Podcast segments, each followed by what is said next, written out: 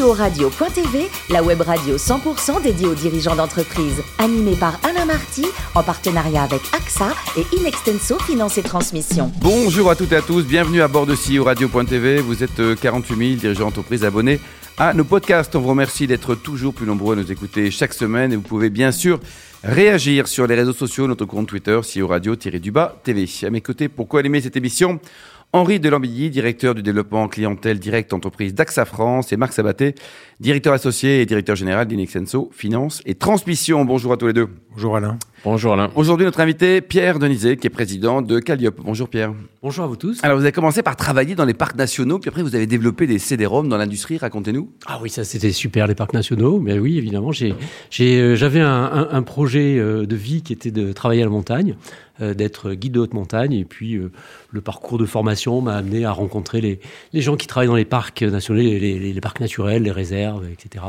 Voilà, et donc je me suis engagé dans cette voie-là, plus pédagogique, plus éducative, un petit peu moins sportive, mais quand même, euh, que le métier de, guide de haute montagne. Et alors, quel est le rapport avec les CD-ROM dans l'industrie? Parce qu'on est quand même très ah, loin des chamois, là. Hein. alors, on est loin, on est loin des, des CD-ROM et de, l'informatique et de, et de tous ces métiers, mais en fait, sont des, des entreprises euh, publiques euh, qui sont très innovantes et qui ont une longueur d'avance, je pense, euh, sur un, sur un bon nombre de sujets, dont la communication. Et voilà. Et donc, euh, j'ai travaillé sur euh, des sujets d'abord audiovisuels, puis informatiques, hmm. au moment où la micro explosait dans les, dans les organisations. Alors, 2002, donc c'est la création de, de Calliope, c'est ça? Quel était le métier au tout début et c'est quoi votre métier aujourd'hui?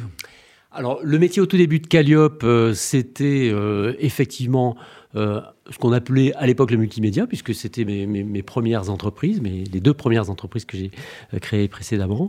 Et euh, Calliope est né euh, après l'émergence de l'Internet, c'est-à-dire euh, après les années 95. Euh, voilà. Mm. Mais donc, elle a donc hérité de, de, de ce savoir-faire autour de l'image, de l'interface, pour essayer de l'appliquer à ce qui était au départ assez embryonnaire plutôt euh, un retour en arrière pour ceux qui avaient travaillé sur les, les interactifs les plus euh, mmh. euh, dynamiques, avec de, de l'image animée, etc.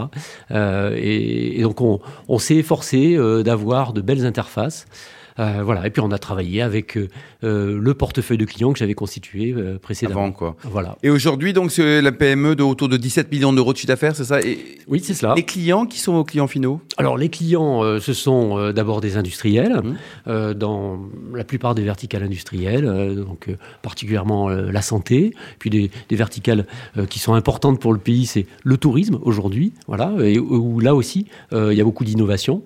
et puis, bah, évidemment, le, le, transport, euh, voilà, toutes les, verticales industrielles. Et puis on a aussi euh, des collectivités, euh, au travers notamment de ce qu'on appelle les smart territoires, la digitalisation des villes et, des, et des territoires. 200 salariés au total, dont la moitié en France, c'est ça? Alors oui, euh, non plus que ça, une, euh, à peu près 150 salariés euh, en, France. entre Paris et Montpellier, donc une agence à, Paris et à Montpellier, et puis le reste entre le Canada, la Pologne et l'Angleterre. Ouais. Et alors dans vos métiers, il n'y a, a, pas pénurie de talent Trouver des collaborateurs ah ben, sympas, compétents, fidèles et pas chers, ça se trouve ou pas? Oui, bien sûr qu'il y a une pénurie de talent et bien sûr qu'il y a une forte concurrence entre les, les, les entreprises, mais on a effectivement...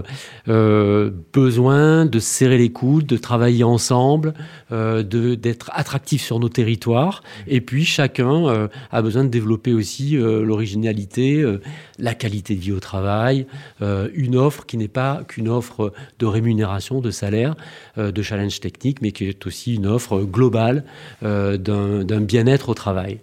Avec, Marc, avec du sens notamment. Voilà, bien-être au travail, sens, c'est tout vous, Marc. Hein Exactement, c'est tout moi. En 2016, vous avez fait l'acquisition d'une société en Pologne euh, oui. qui s'appelle ProUnity, qui est devenue Calliope Poland. Est-ce que pour vous, la croissance externe, c'est un élément euh, important dans le, le développement de Calliope euh, à l'avenir? Bah, Je pense que euh, les sociétés de services euh, ont besoin d'élargir leur, marché adressable. Donc, euh, la croissance externe est un bon moyen de, à la fois d'attaquer des nouveaux segments de marché, de compléter en termes d'expertise et puis de s'internationaliser. Mmh. Voilà.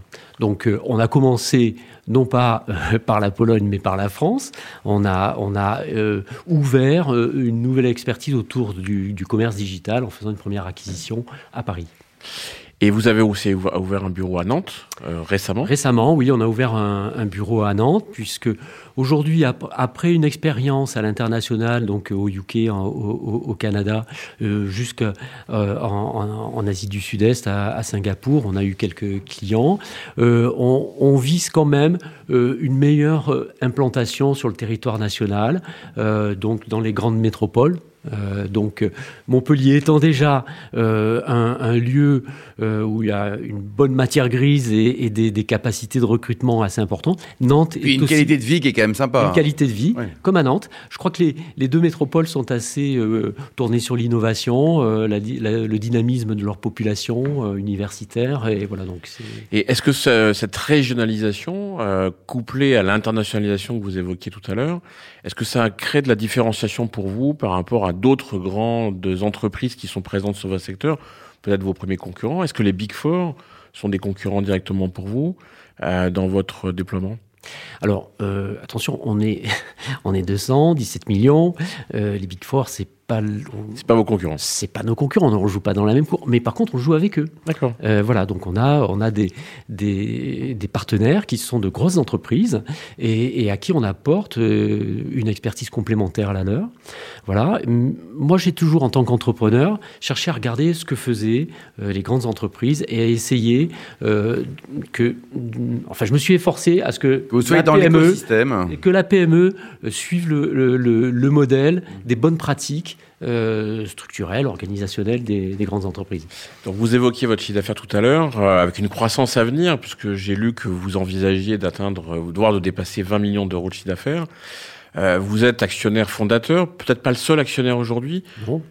quel est votre actionnariat? Et demain, est-ce que cette croissance, comment vous envisagez de la financer? La, la, banque, la dette, c'est un seul moyen. les fonds d'investissement, faire appel au marché, c'est d'autres solutions envisageables? Alors, euh, euh, l'actionnariat est, je, trouve, assez bien réparti entre euh, les actionnaires opérationnels, techniques, un business angel qui nous a rejoint assez tôt dans le développement de l'entreprise, et aujourd'hui deux fonds, deux fonds bancaires, qui sont des, partenaires, on va dire, à la fois engagés, solides, euh, voilà, et qui donne, euh, comment dire, à l'entreprise une, certaine légitimité mm. euh, sur le marché, sur son marché, sur le marché du financement, etc. Oui, donc une banque régionale telle que la Banque Populaire du Sud, c'est un acteur important. Alors, euh, nos, deux, nos deux fonds bancaires sont euh, BNP euh, Développement et Sophie Laro, la filiale innovation du, du Crédit Agricole. Mais la BPS est notre banque historique et donc un partenaire très solide. Voilà. Henri? Quelles sont les étapes pour remporter un projet? Vous, vous répondez à des appels d'offres? Comment ça se passe concrètement? Alors, euh, pour euh, se développer à l'étranger, c'était bien ça la question, euh, on, passe par des implantations. Hein, c'est-à-dire euh, une acquisition, euh, on se saisit d'un portefeuille de clients, on se saisit euh, de l'expertise qu'on trouve dans l'entreprise cible et on se développe une fois qu'on a une implantation solide qui a déjà un certain historique mmh. et surtout la culture du marché de, la destination où on veut s'implanter. D'accord. Si l'on voit le, verre à moitié plein, est-ce que finalement l'année 2020 n'a pas été un élément positif pour pousser les entreprises à se transformer? Complètement. Alors notre métier, c'est la transformation digitale. Hein, Calliope est conçu pour accompagner les organisations à tirer parti de l'ère digitale dans euh, pour leur transformation. Donc évidemment, euh, on a vu que tous ceux qui n'avaient pas euh, pris le pas de la transformation digitale avaient des difficultés. Mmh, en retard, donc pour notre marché, effectivement, c'est une bonne chose. En même temps, je pense qu'il faut être aussi clair sur le fait que l'année 2020 n'a pas été une année de super dynamique pour globalement pour l'économie et que le digital a aussi pâti en partie de, de, de ce ralentissement. voilà, donc bien sûr que nous, on a, on a une, une croissance quand même en 2020, alors que beaucoup d'entreprises euh, ont, chuté.